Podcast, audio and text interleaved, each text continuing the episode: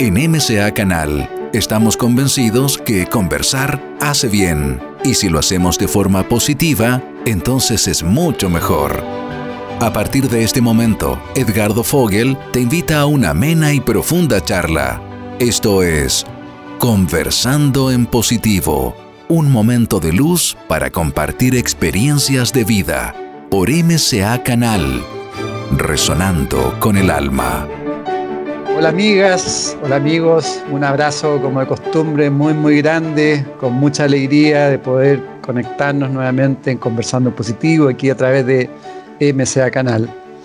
En estos grandes tiempos, impresionantes tiempos de, de mucha transformación, de mucha distopía, pero por otro lado de muchísimas oportunidades también de crecer y de abrir los ojos y de conectarnos a una nueva humanidad, una nueva conciencia. Y hoy tenemos una gran emisaria de la nueva conciencia, de la nueva humanidad que está trabajando hace mucho tiempo, inspirando a muchísimas personas para abrir los ojos y para que nos demos cuenta que la vida va mucho más allá que esa vida común y corriente que a veces llevamos. ¿Cómo estás, Cote y Escote Yuneman? Gracias por estar con nosotros. Hola, Ricardo, gracias por invitarme para poder conversar aquí en tu espacio. muchas gracias a ti. Bueno, Acá en Chile muchos la conocen a la COT y posiblemente muchos fuera de Chile, pero como llegamos con Conversando en Positivo, a quien le agradecemos nuevamente y les invitamos que se suscriban a MSA Canal. Todas las personas fuera de Chile, Cote es chilena, estudió diseño gráfico, trabajó durante 10 años más o menos en, en diseño gráfico y siguiendo como ella plantea la voz de su alma, empezó primero a practicar yoga, eh, con el yoga ya se empezó a conectar, fue instructora de yoga con el propósito de concentrar su, potencial y poder entregarlo. Después tuvo su nacimiento de su primera hija, entiendo que tiene dos hijitas. Eh, una hija y un hijo. Una hija y un hijo, eso. El año 2005 tuvo su primera transformación importante donde, y terminó de madurar con, su, con el nacimiento del segundo hijo el año 2007 y el 2011 a propósito del 2010 entiendo el, del, tremendo terremoto que tuvimos acá en Chile ya tomó su decisión final de convertirse en una gran canalizadora. Eh, ella plantea que es una dula de canal. Eh, dulas son eh, las mujeres que ayudan colaboran con todo el proceso de, un parto libre en las mujeres y, la COTE ayuda a muchas personas justamente, pero ya no en el parto, sino en lo que es una canalización. Ella plantea, yo soy un canal, un canal significa que puedo recibir información para otras personas y para mí también. Se trabajan con, con conexiones psíquicas que están en los sentidos internos. Bueno, ahora sí, bienvenida, Cote, gracias, gracias, gracias. Yo sé que estás siempre muy ocupada, estás trabajando en distintos ámbitos por la conciencia. Y, hablando del ámbito de la conciencia, primero quisiera partir contigo conversando cómo has vivido lo que ya estamos viviendo, un año prácticamente de esta famosa pandemia, por lo menos en América del Sur, en Europa ya llevan más tiempo. Eh, ¿Cómo has vivido este proceso de transformación y cómo lo estás viendo? En lo personal, yo lo he vivido eh, en tranquilidad porque fui avisada de que venía este, este momento. Por lo tanto, empecé a trabajar conmigo y con las herramientas que se iban a utilizar en este momento antes.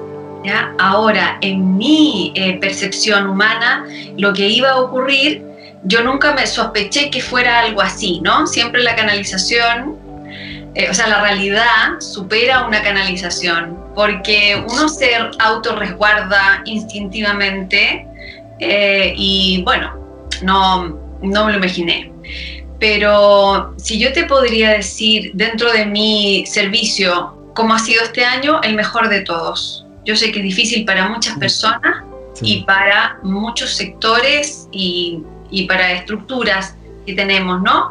Que se están cayendo siempre una muerte eh, y una decadencia de un sistema va a doler. Pero para lo que yo vine a hacer a la Tierra ha sido el año más provechoso, el que pasó, el más impresionante. en donde he podido ver aperturas de canal rapidísimo y muy limpio, muy prístino, muy eh, transparente, muy honesto desde las personas. Así que, ¿qué crees que te diga? Yo sé que es poco popular, pero ha sido el mejor mm. año de mi vida. Es cierto, bueno, yo comparto con eso, para mí también ha sido el mejor año, ha sido impresionante también la cantidad de, de posibilidades que además se apuraron todas, ¿no? Las cosas que uno quizás la tenía pensado hace que las iba a poder realizar, se han realizado. ¿Y cómo, cómo, cuando tú dices que te has preparado, qué significa eso? ¿Cómo, cómo te has preparado para, para lo que estamos viviendo hoy?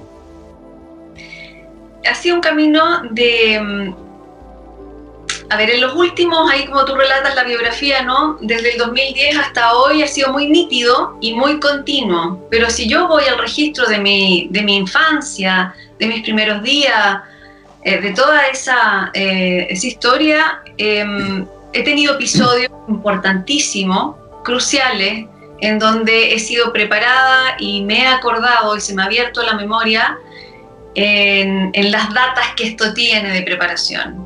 Tengo la memoria nítida en, en el 2000 antes de Cristo, en la época de Cristo, en, su, en todo su proceso de apertura hacia el corazón, eh, entonces, si bien la memoria nos sirve como para entender la esencia del alma, ¿no? Esa memoria tan, tan allá atrás, eh, también para mí psicológicamente fue un salvavidas para entrar en coherencia con lo que estaba palpitando en mi corazón y darle un espacio lógico a un mundo concreto, ¿no? Para poder terrenalizarlo. Entonces, ¿cómo ha sido esa preparación?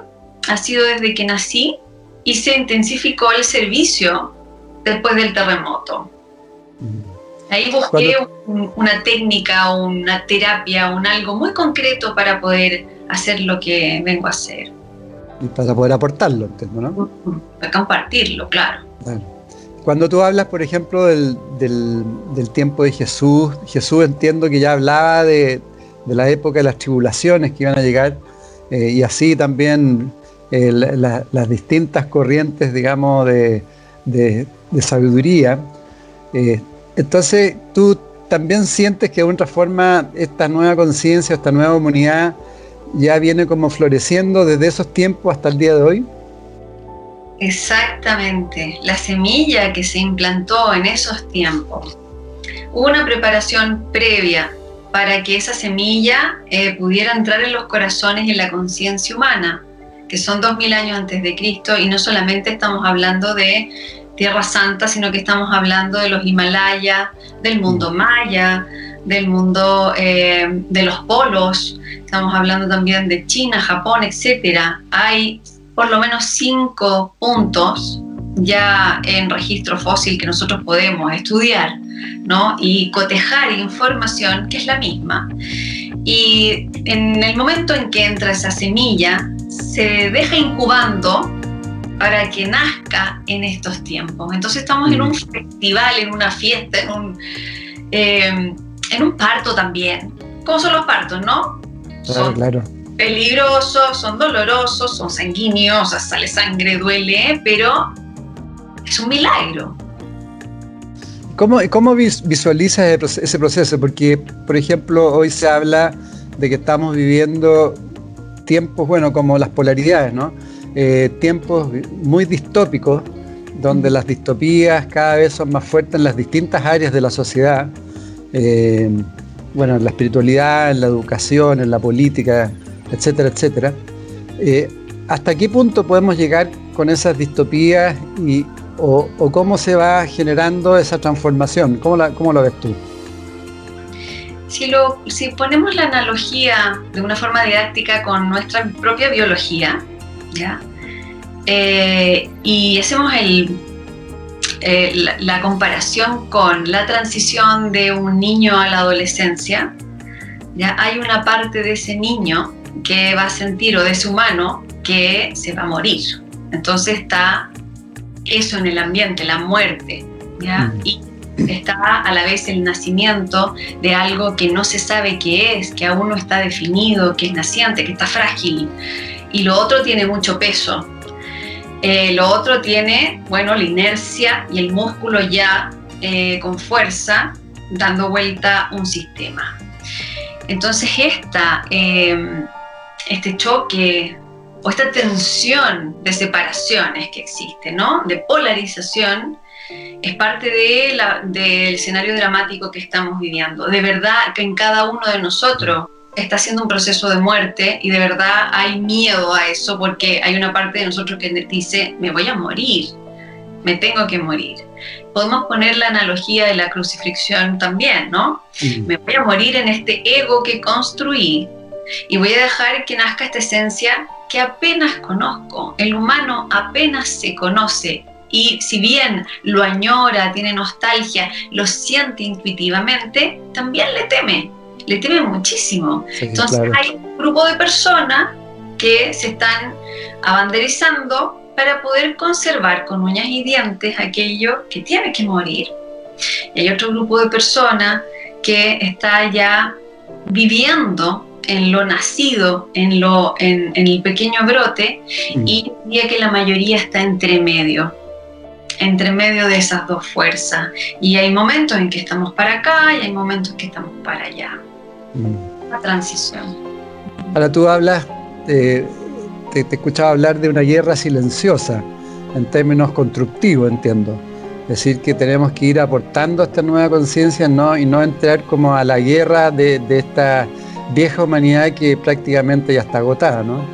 Exacto. La mayoría de las personas de la conciencia humana está entre medio y eso hace que entren en pugna con lo que le duele, ¿no? Con lo que eh, mm. quieren em, que se vaya y también entran en pugna con lo que están haciendo en el interior de cada uno. Y esa es la parte, yo diría, más frágil. Ahí es donde yo participo. Yo participo entro ahí a ese grupo y eh, no les digo lo que tienen que hacer, solamente los ayudo a entrar a mirar esa guerra y que en el libre albedrío puedan elegir dónde se quieren quedar.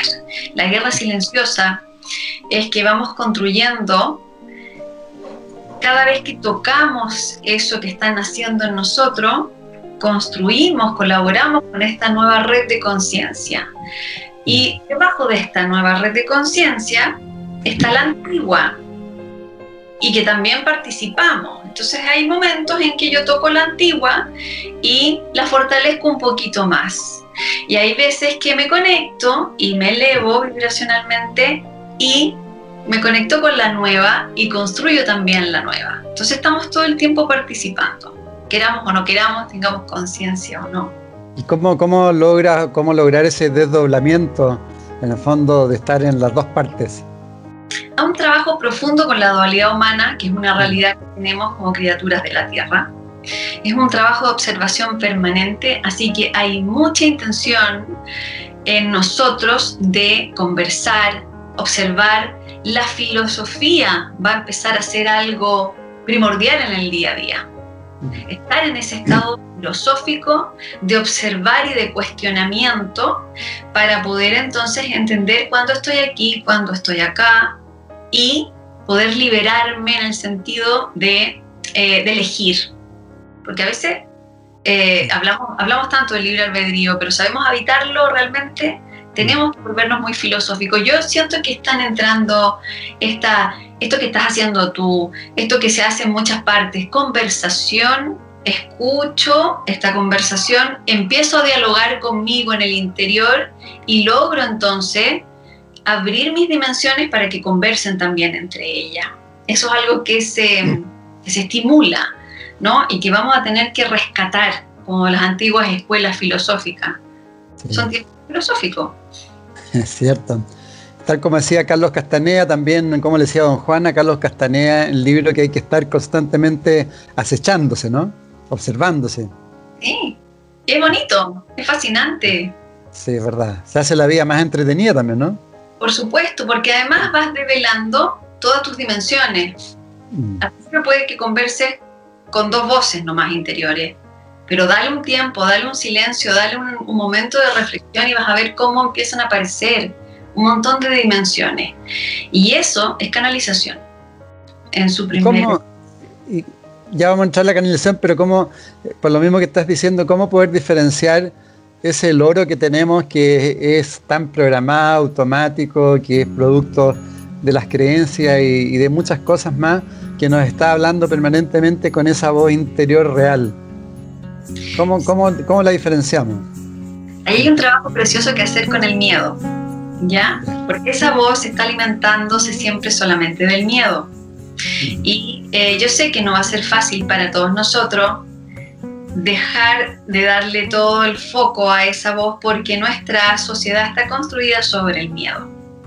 Todo lo que hemos fabricado en el mundo es para protegernos de un miedo, ¿no? Del miedo a lo diferente, del miedo al otro, del miedo a la carencia, etc. Eh, entonces, el camino para poder abrir esas otras voces y salir de esa monotonía, de ese, sí, es un loro que está ahí, ¿no? Y que cuando lo escuchamos, nos, simplemente nos da lata, fatiga, nos obliga, nos, nos, tensiona, simplemente nos, nos, deprime también. Nos deprime, no, no nos lleva, no, nos deja volar. Bueno, el camino es su contrario, que es el amor, y de ahí el trabajo de entrar al corazón, eh, más allá de una sugestión romántica, tiene técnicas, ¿ah? o sea, te están bajando muchísimas técnicas. Hay técnicas que son muy antiguas, que están volviendo, milenarias, te estoy hablando del tiempo de los esenios, y están volviendo, eh, están volviendo para poder hacer una actualización. Entonces se encuentran esas técnicas hoy día emergiendo a través de muchísimas personas. Por eso yo digo que todos somos canales, todos. Y están haciendo un proceso de actualización con lo que está emitiendo el cielo actual, ¿no? ¿Qué, qué es el cielo actual? Nuestro planeta, el sistema que sostiene la Tierra, el, la energía cósmica. Y en ese encuentro se están entonces, eh, están amaneciendo técnicas que conducen todas al punto cero, al corazón, acá. Y de aquí nacen esas otras voces. Correcto. Y bueno, de hecho tú hablas de, los esenios. Yo algo he leído, escuchado, los esenios tenían una filosofía maravillosa. Eh, ¿Tú sientes que, que, has vivido, viviste con los esenios también, que traes esa, esa sabiduría esenia? Sí, yo soy más vieja que los porotos, como se dice en Chile. Acá en la tierra. Tengo aquí una energía de abolitud, y le digo yo, porque parece que he estado encarnada muchísimo, he registrado muchísimo tránsito en la conciencia del humano y, de alguna manera mis historias más felices en la tierra, eh, en, al servicio, están ahí. Por eso mm amo esa, esa memoria, la amo, la amo profundamente.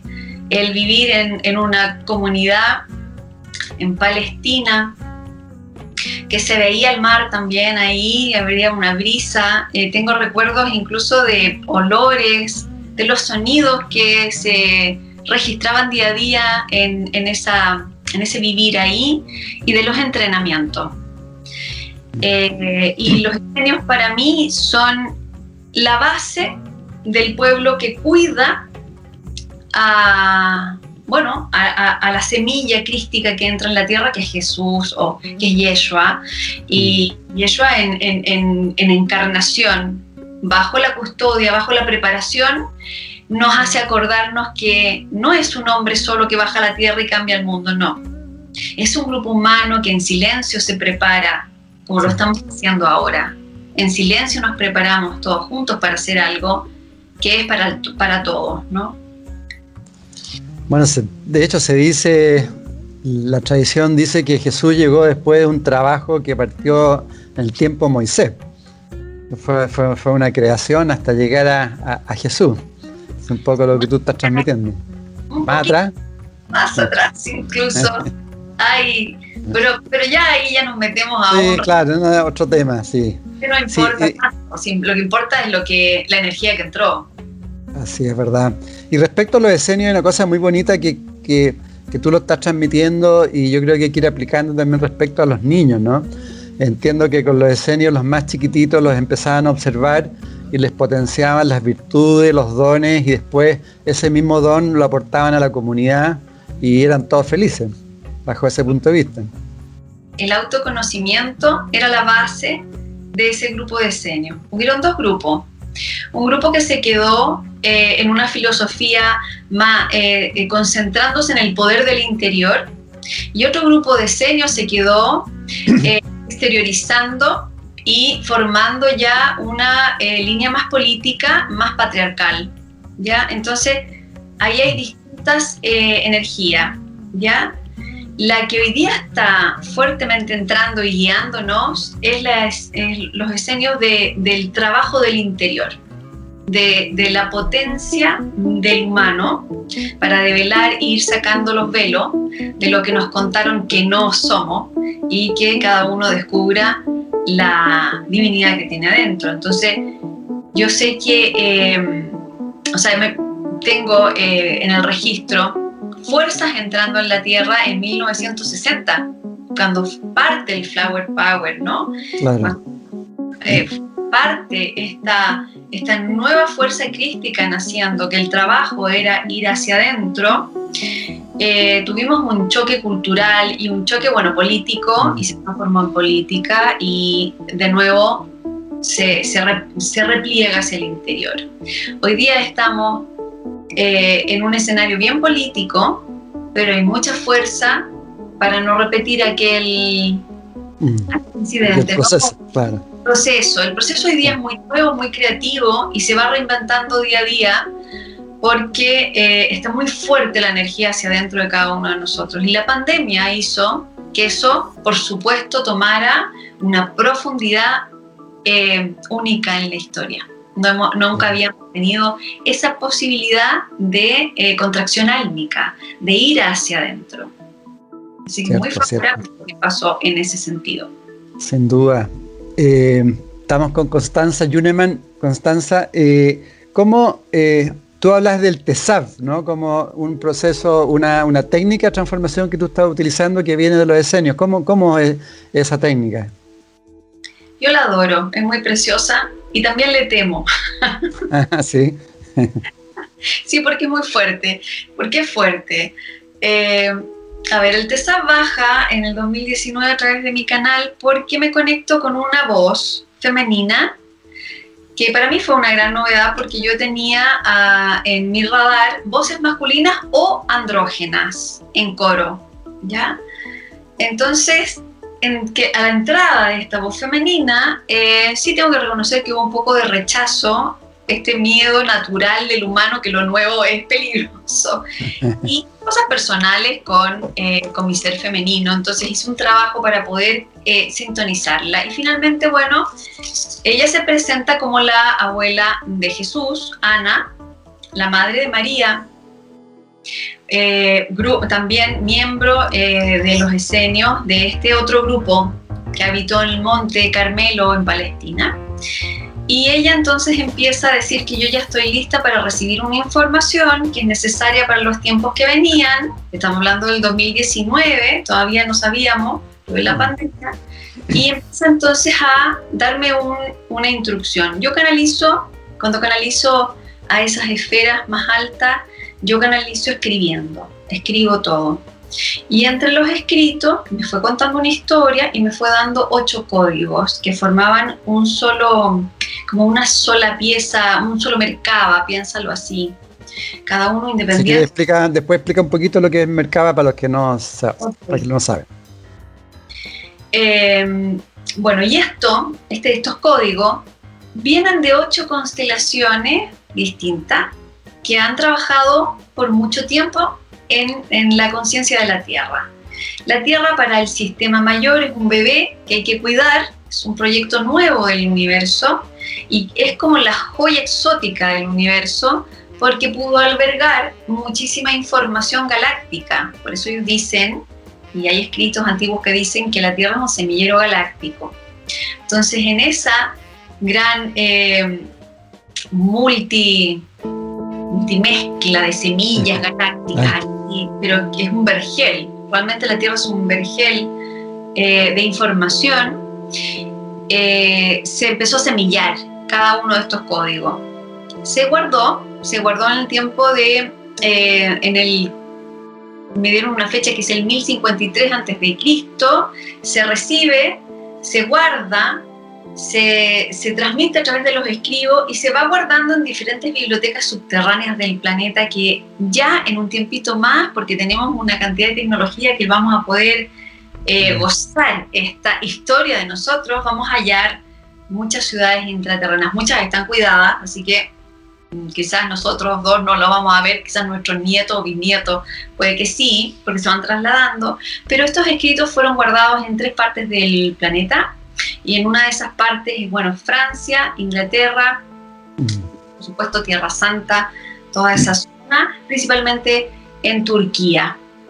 Estos códigos yo no necesito, hoy día no necesitamos encontrar los pergaminos, ¿no? Que están escritos en, en arameo, que están escritos en, por lo menos en cinco idiomas originales, en sánscrito, arameo, no me acuerdo qué otros más, pero em, por allá lejos. Y lo que sucede es que un grupo de personas, porque esto yo no lo estoy develando sola, hay un montón de personas alrededor del planeta que están despertando los mismos códigos. Es más, me, me hice eh, un encuentro con una chica de Ucrania que había canalizado el mismo símbolo que yo. Fue fantástico. Lloramos las mares porque no nos, no nos estamos volviendo locas, dijimos lo primero, y nos avalentonamos para poder abrir esta información. Estos códigos son códigos de adaptación para la nueva vibración. Tiene que ver con, se habla mucho del cambio de ADN, ¿no? Pero no es un cambio de ADN, es un despertar de ADN que ya tenemos para que pueda entonces el humano vibrar como está vibrando ya la Tierra y poder hacer un trabajo de adaptación para construirla.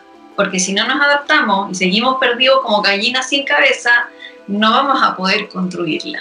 Entonces mm. el SAP es una herramienta para despertar esa información que está guardada en ciertas partes del cuerpo y se trabaja con, eh, con el cuerpo físico a través de la fascia, que es un órgano que es capaz de guardar toda la información de campos cuánticos. Es como si fuera una, una pantalla plasma o un data show, o bueno, no sé qué tecnología ponerle, pero que logra captar la información que va más allá de tu campo individual, porque nosotros estamos dentro de campos cuánticos. Sí. ¿Se comprende o muy raro lo que dije? No, no, no, sí, sí, sí. La, última parte, ¿cómo, ¿cómo, uno se conecta a, eso? ¿A través de meditación? ¿Cómo, ¿Cómo, se va conectando esa energía?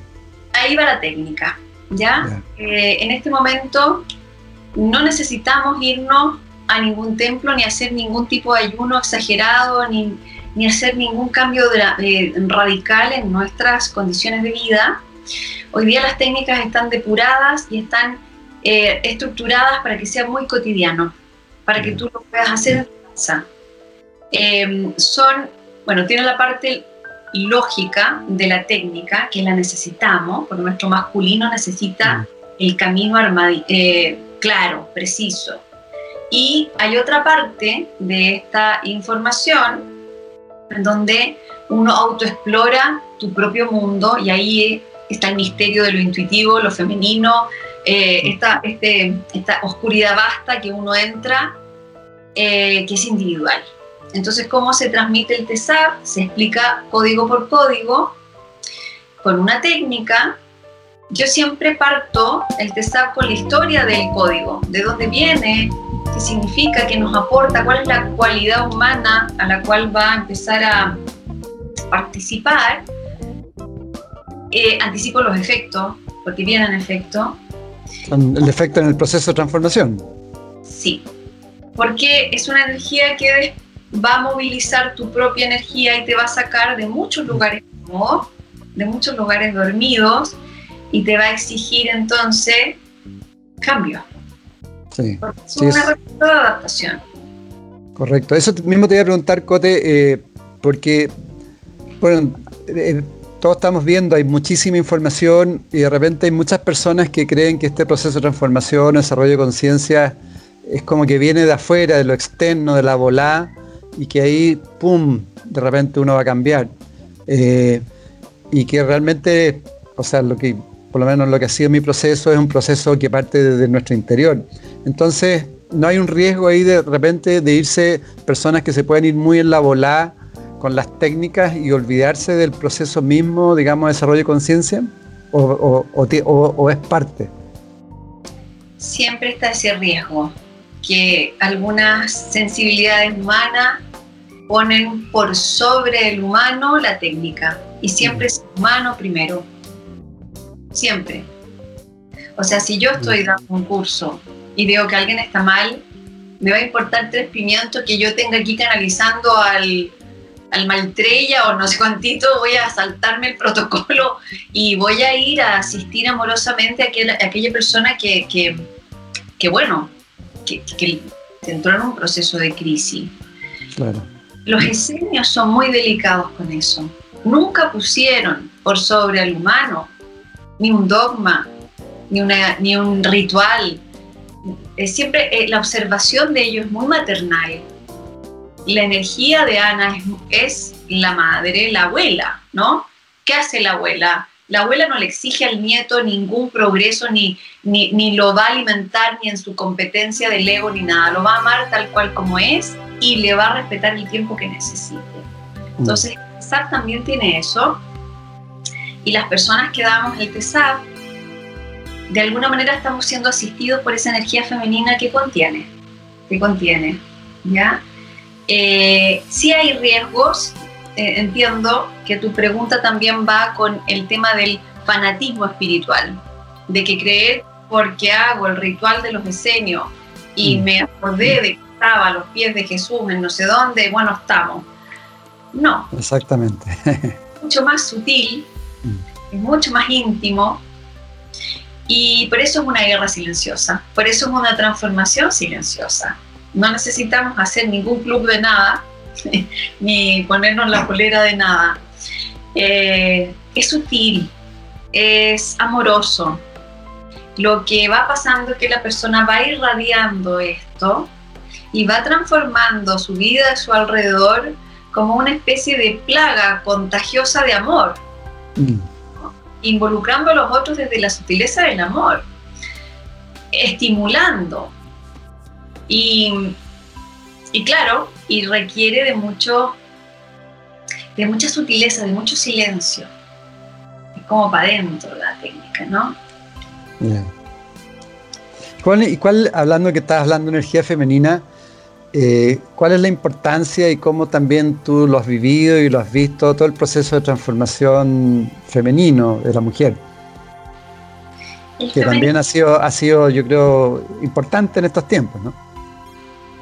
Sí, basal, porque el femenino fue arrebatado de la tierra para todas las criaturas.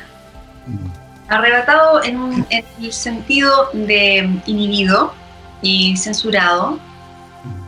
Y no tiene que ver con, siempre hago la distinción, ¿no? No tiene que ver con las mujeres, para nada. Tiene que ver para todo, tiene que ver con todo. Y tiene que ver con todo lo que estamos pulsando hoy día. Entonces el femenino también cumple una función de entrada para poder unir. Si yo pudiera relatar así, a súper grueso modo, cómo ha sido nuestra historia como humanos, estuvimos en, un, en primero en un tiempo muy femenino en Lemuria. Ahí estábamos abriendo esa capacidad colaborativa, integrativa, eh, eh, holística, circular, ¿no? El círculo. Y después tuvimos un aprendizaje profundo en el masculino, en Atlantis, las líneas rectas, lo vertical, la electricidad, ¿ya? Y en la humanidad que estamos hoy día presente nace en una dualidad, como si los aprendizajes hubieran quedado en dos, y bueno, no como, quedaron en dos hemisferios separados. Y lo que estamos haciendo hoy día es volver a estimular el femenino, que ya lo tenemos, no es que lo tengamos que inventar, ya mm. está en cada uno de nosotros, y hacer el puente de unión, la alquimia. Así que son momentos de alquimia. Y por eso que estamos con este laboratorio en que algunos experimentos explotan y otros resultan. Y cada uno de nosotros está haciendo eso. Lo mismo cuando está ahí los científicos locos en el laboratorio y prueban y prueban cómo poder hacer una alquimia, cómo poder transformar el plomo en oro. Es delicado y se requiere de experimentación. Entonces las técnicas que están bajando les van a servir a algunos y a otros les van a servir otras técnicas. Así que hay una abundancia de técnica para que cada uno en su propio laboratorio le achunte, ¿no? Le, logre su propia alquimia entre el femenino y el masculino. Y ahora lo, que se plantea, que el, ingreso a esta nueva humanidad, principalmente lo que tenemos que ir potenciando entonces es nuestro aspecto más intuitivo, ¿no? Una, emoción más profunda, más conectada al corazón. ¿Cuál, cuál, es, cuál es el cambio más profundo de, una, de una humanidad a la otra? Para llegar al corazón tiene que estar unido el femenino y el masculino, si no, no puedes entrar. No se entra con el femenino a capela y no se entra con el masculino a capela. Se entra con unión, porque es, es la triada, ¿no? Padre, madre y aquí está el hijo. Sí. en coche y aquí está entonces estos amaneceres, esta, esta alquimia de las dos cosas, la vida. Eh, y la, lo que proponen los guías, lo que proponen todas las técnicas entrantes, eh, si tú las miras y si tú las practicas, vas a ir entrando en esa unión. Em, y eso es lo humano. Y eso es lo que nos hemos perdido. Eh, todo lo que construimos, nuestra, nuestro mundito que se nos está yendo un pedacito, ¿no? Y otras cosas van a seguir, obviamente, si no se pierde, no están tan, tan blanco y negro, pero las cosas que se están yendo, las que ya no nos sirven, están construidas desde un masculino puro, ¿no? Desde un masculino sin esa integración. Sí, sí. Y, y lo que uno siente en eso es la falta de, de, de sabiduría del corazón. Entonces, para entrar acá se requiere esa unión. Hay símbolos místicos muy poderosos dando vuelta en nosotros, ¿ya? El yin y el yang, hace rato que están haciendo propaganda. Jesús María Magdalena también tiene ahí sus auspiciadores, etcétera. Tenemos mucha información milenaria que está haciendo hoy día, eh, está dando su vuelta ¿no? en la conciencia de nosotros. Pero hoy día no está bajo el gurú, no está bajo los líderes espirituales. Hoy día lo que está proponiendo es que los líderes espirituales antiguos semillaron los corazones del humano para que entonces fuéramos nuestros propios líderes. Y para eso estamos haciendo esta, esta alquimia que nos va a costar. ¿Qué nos cuesta a nosotros?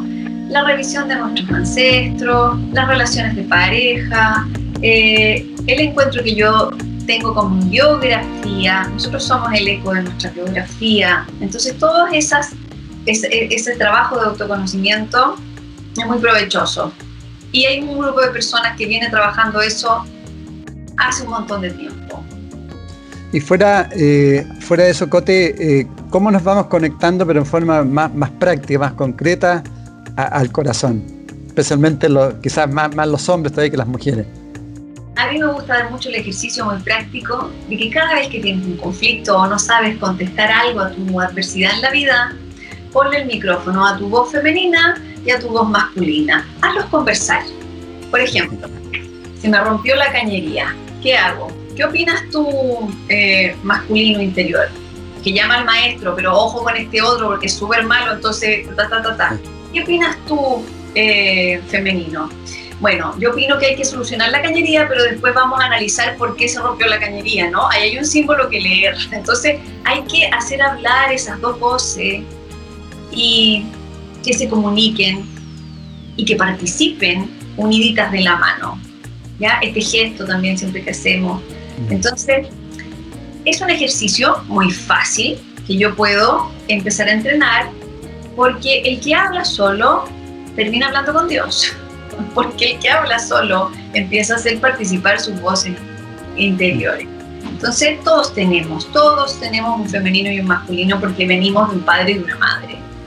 A veces no es exactamente así lineal, a veces mi mamá es más masculina, mi papá es más femenino, da lo mismo, pero tenemos en nuestro, en nuestro registro psíquico, esas dos voces siempre discutiendo. En vez de discutir, hay que sentarlas a conversar.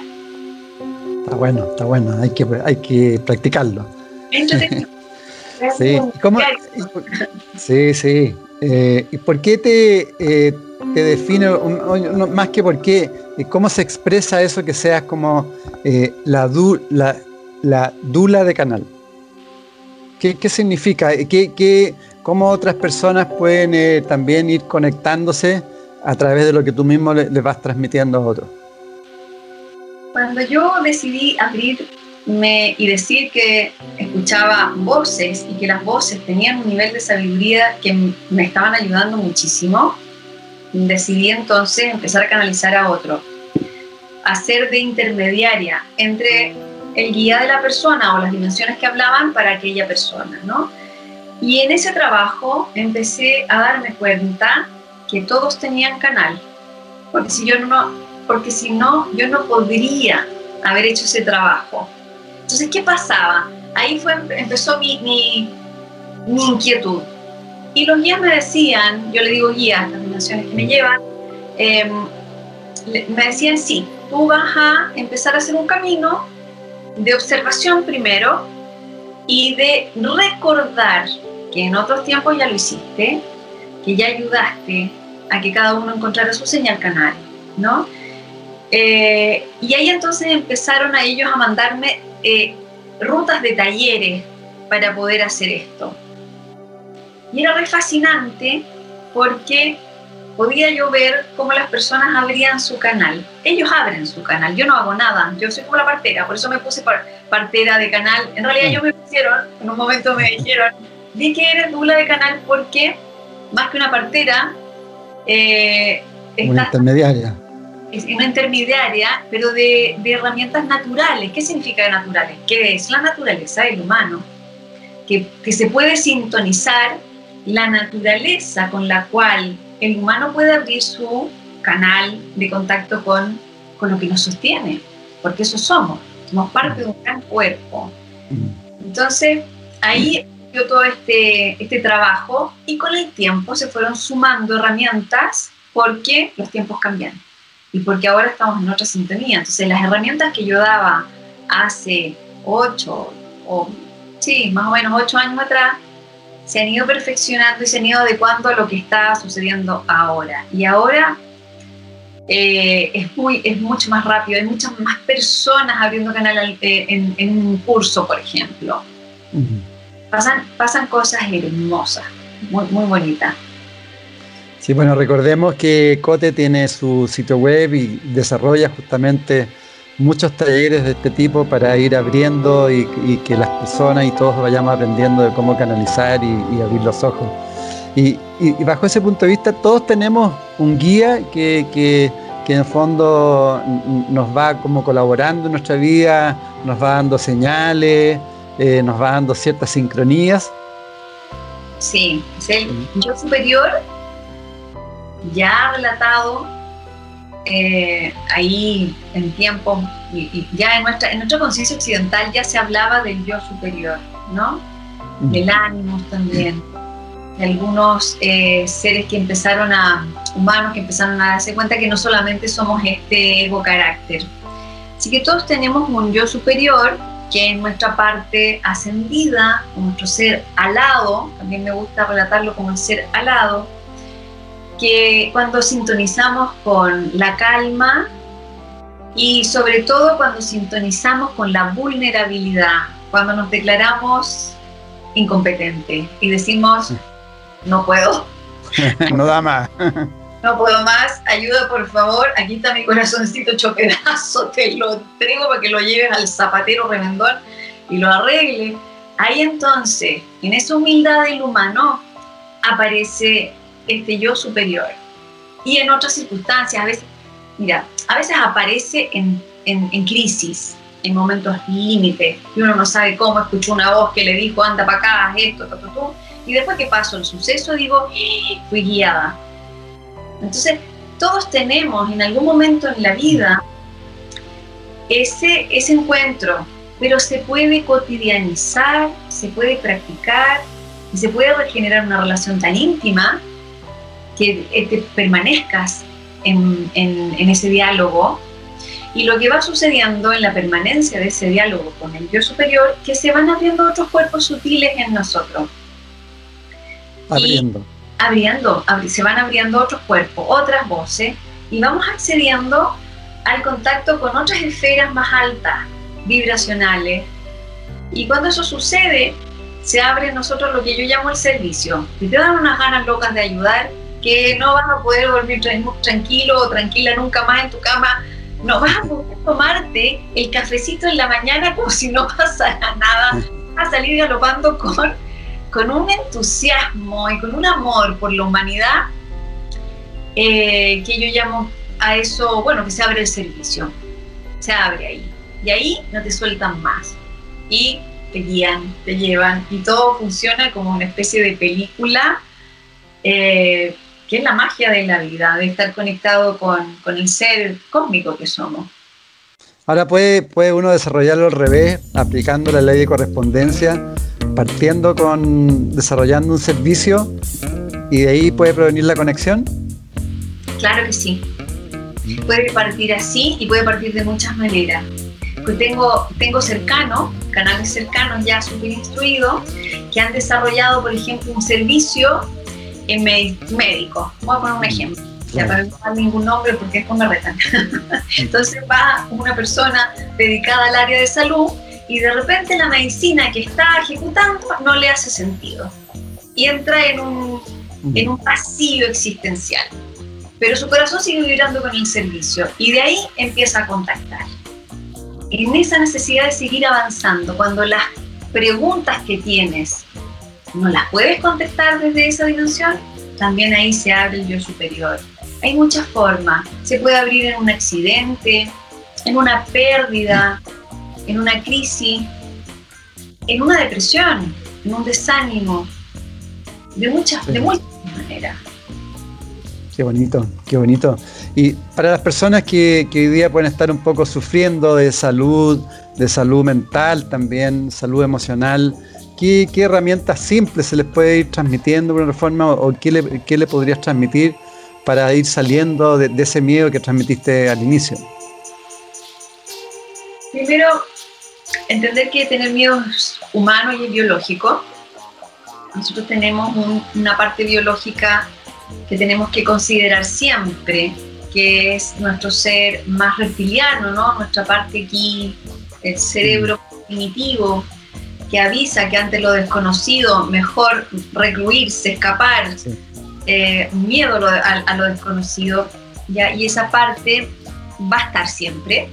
Y hay, que, hay técnicas para dialogar con ese ser animalito y reeducarlo, contenerlo, abrazarlo. Mm. Y hay otros miedos que tienen que ver con nuestro pasado, con nuestras memorias álmicas, en donde fuimos perseguidos, asesinados, acallados, eh, y, tanto, tanto que tenemos en la historia ahí partiendo por la crucifixión de Cristo, ¿ah? o el balazo de John Lennon, no sé, tanto, ¿no? Eh, hay harto. Entonces, esos miedos hay otros sutiles, pero esos son los dos macro miedos que yo te podría definir. Van a aparecer cuando el alma se prepara para ir al ser ascendente, ir al ser alado. Y ahí yo lo que sugiero es que primero nunca se queden solos, eh, reúnanse en grupo. Si van a compartir una técnica, ojalá estén en un colectivo, porque a veces no tengo yo la capacidad eh, biológica para abrir eso en soledad, pero sí lo puedo abrir en un grupo. Porque los espíritus que llegan ahí, los seres que llegan ahí, son proporcionalmente, ¿no? Y me puedo sentir entonces contenida y acogida para poder abrir ese mérito. Es por eso que los guías estaban pidiendo hace un tiempo que los cursos que yo daba fueran más grandes, más amplios, más amplios, porque el canal está más poderoso ahí. Ah, qué buena. El no quedarse solo. tampoco Claro, de hecho tú, tú, planteas que nosotros somos la, la, expresión de todo el campo de información, es decir, tenemos toda la información incorporada, porque la información es energía también, ¿no? Exacto. Y tenemos algo muy maravilloso entre los humanos, que son las células espejo, estamos todos comunicados con eso. Sí. Sí. Hay veces hay zonas de mí que no me atrevo a meterme, pero estoy en conexión con un grupo, e incluso lo he probado en línea, que ha sido el gran descubrimiento. Yo al fin entendí lo que es el campo cuántico gracias a esto. claro. la sí, ciencia física.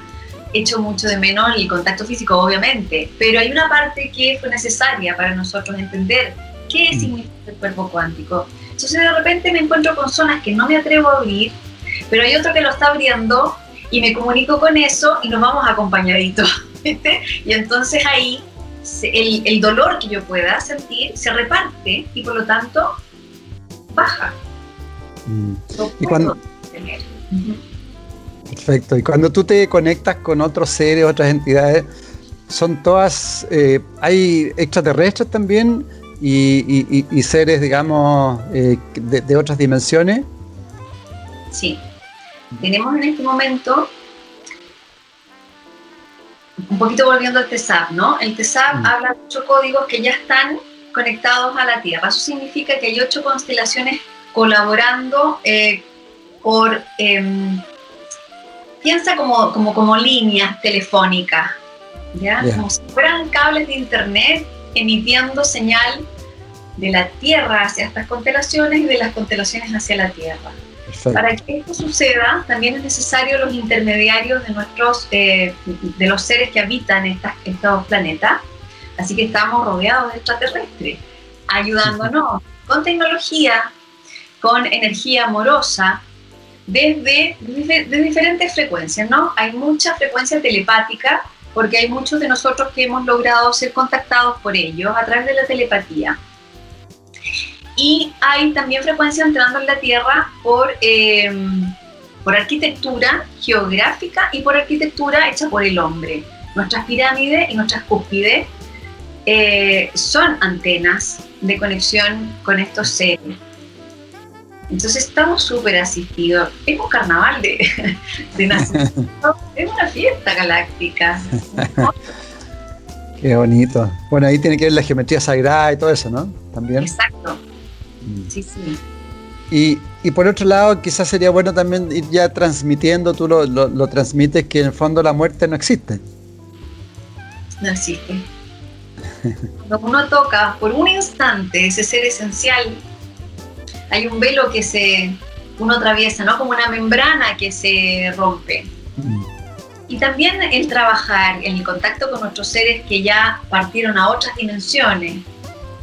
Por supuesto que te, que te va calmando ese miedo biológico. ¿Por qué? Porque el miedo biológico está ahí para que tú no te mueras. si, si no tienes ese miedo biológico, bueno, podrías suicidarte todo, o sea, podría haber mucho más suicidio. el tal se podría ir en contra de esa biología. Pero cuando uno contacta a los seres que han desencarnado y, lo, vas, lo vas confirmando, porque aquí Tomás de Aquino, ¿no? Sentir para, para creer y ver para creer y percibir para creer es muy necesario en estos tiempos. Te das cuenta que hay esta parte eterna que va de viaje en viaje, no para más. Mm. Eso es la parte. No, es maravilloso. Si fuéramos cambiando todos esos paradigmas, la sociedad va a ir cambiando muy rápido. ¿Y, cuál es tu visión o, la explicación de qué significa la conciencia multidimensional y, por otro lado el vacío? Que tú también lo, lo explicas. La conciencia multidimensional nos da la experiencia de entender que somos parte de un gran cuerpo. Y lo primero que vamos ahí a enfrentar es esa soledad del ego ahí se rompe, se le hacen unas perforaciones y después termina entonces por ser, eh, por ser un participante para darnos una forma, para darnos como la sal y la pimienta, digo yo, la, chispa, ¿no? Pero no va en contra de esta eh, multiconexión. A la vez nos sentimos sumamente asistidos, acompañados y cualquier cosa, cualquier dificultad tiene una solución creativa en el contacto de estas multi eh. ¿Por qué? Porque reciben un montón de información distinta. Como estamos atravesando un tiempo hacia lo nuevo, necesitamos cultivar esa multidimensión para poder dar respuestas nuevas. Y por eso que hay muchas personas que están en el corazón siendo llamadas para abrir su multidimensionalidad. Seres que por naturaleza vienen a crear el mundo nuevo, por, por, por viaje álmico. Y lo vasto, este infinito, es un, para mí, en lo personal, es un relajo, porque es ser nada, ser nadie en la nada, como dice ahí un, otro activador de conciencia que se llama Joe Dispensa. Entonces, sí, Bruce eh, Lipton. Mm. Nada, o sea, nadie en la nada nos vuelve al ser unicelular, a esa molécula primaria que fuimos, a esa célula primaria que fuimos. Y esa es la dimensión 1.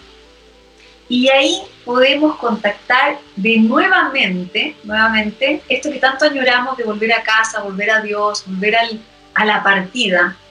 Bueno, resulta que también vivimos ahí. Hay una dimensión una, el ser uno en el uno, que eh, se puede practicar y solo con la palabra basto, ¿no? Decirlo, me voy a ir a la negrura máxima, a la vastedad. Y, solo entrenarlo en meditación te hace volver a casa, eh, cargar una energía celestial potentísima y volver aquí con las pilas puestas. Todo es entrenable en este momento. En ese aspecto, las glándulas, la glándula pineal, la glándula pituitaria, todas tienen su, objetivo importante, ¿no? La biología humana, esta tecnología de punta que somos, porque eso dicen los... Ustedes tienen una tecnología que nos ha costado milenios fabricarla, diseñarla, ajustarla y tienen que aprender a usarla. Estas piececitas pequeñas que tenemos dentro de nuestro cerebro son de un nivel de potencia y todos participan. Todo el cuerpo participa cuando estamos entrando en estos campos. Por eso es que las personas tienen cambios biológicos, físicos, que a veces son muy dolorosos y son aterradores, ¿ya? Pero con técnica, con compañía, con contención, se atraviesan y debemos atravesarlo. Porque la técnica de tu cuerpo va a cambiar. Cambia. Sin duda, sí, sí, sí. Bueno, si quieres, mira, para ir cerrando, ¿te, parece, o si quieres, eh, hacer algún ejercicio, alguna canalización, lo que tú quieras, eh, para, que cerremos esta linda conversación. Sí, hagamos un ejercicio. A ver, vamos. primero voy a abrir el canal ahí, entonces está abierto el... Yo tengo un escribano, ¿ah? Tengo un escriba que me manda la información. voy a llamar a otra energía, que es el maestro Chifu, le digo yo, la maestra ahí, que es la que manda los entrenamientos. Déjame conectarla para ver qué sería más pertinente para los escuchas.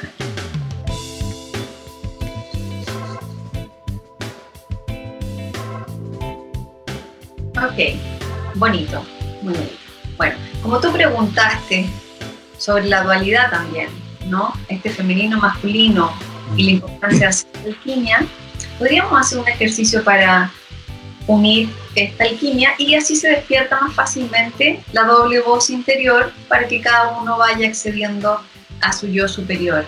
Ya que eh, al practicar la voz dual, va a llegar un punto en que va a salir un árbitro arriba, que es el yo superior, y que va a decir, a ver, a ver, chiquillo, espérense, voy a dar, voy a dar una observación, ¿no? Y es ahí donde entra este yo superior. Entonces lo que vamos a hacer es una vibración eh, tapándonos un, un, orificio de la nariz, usando el mantra Om pero adentro, mm, como el zumbido de la abeja. ¿Ya? Cortar un lado, del, lado de la cabeza y el otro lado.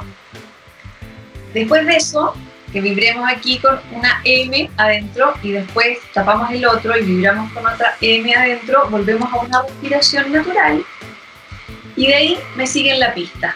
¿Ya? Partimos tapando la, la izquierda, da lo mismo, ¿o no? Da lo mismo. Vamos a activar un lado, vamos a activar el otro.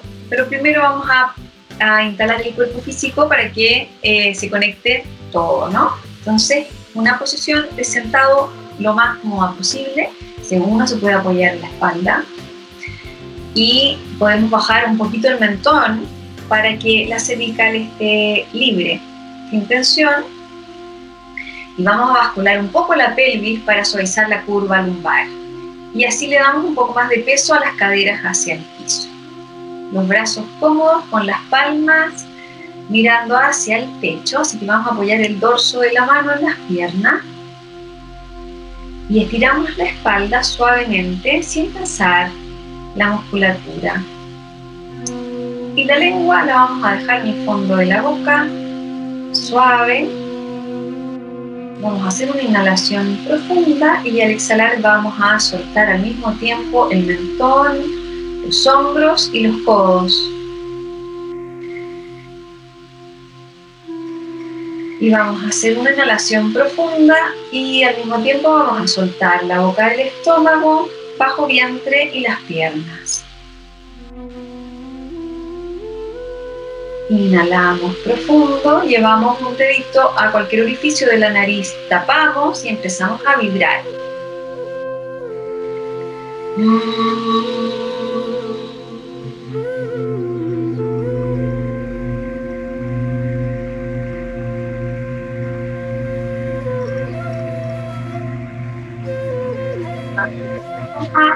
La mano, inhalamos profundo y seguimos con el otro lado.